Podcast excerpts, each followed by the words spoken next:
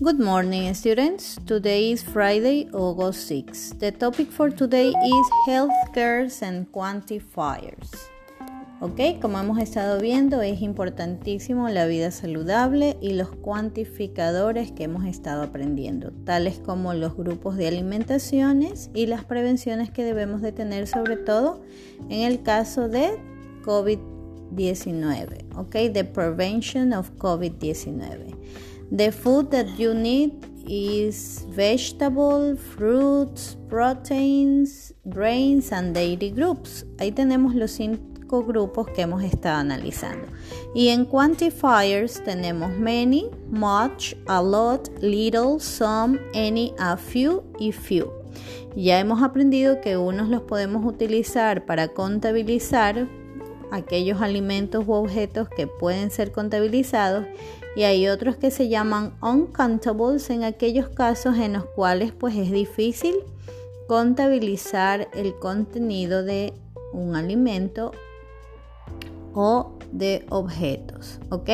Entonces para lo cual el día de hoy tenemos en las actividades tenemos unscramble the words and write them correctly. Ordena las letras y escríbelas correctamente y usted tiene seis variedades de alimentos los cuales va a tener que ordenar. En el caso del number one tenemos a yogurt, así que usted tiene las letras y las debe ordenar en la manera correcta. Number two, classify the food and write the names in the correct row. Clasifica la comida y escribe sus nombres en la fila correcta. Y ahí tenemos a few, a little, a lot. ¿Qué quiere decir? Que los alimentos que puedan ser contables o contabilizados los pone en el cuantificador correcto y aquellos que no, pues los pone en la fila también del cuantificador que necesita. Tienen una actividad adicional que tiene como tema Project 2. Tiene las indicaciones, por favor lea. Es una actividad muy sencilla la cual la debe adicionar en su cuaderno bajo el tema Project Number 2. ¿Ok?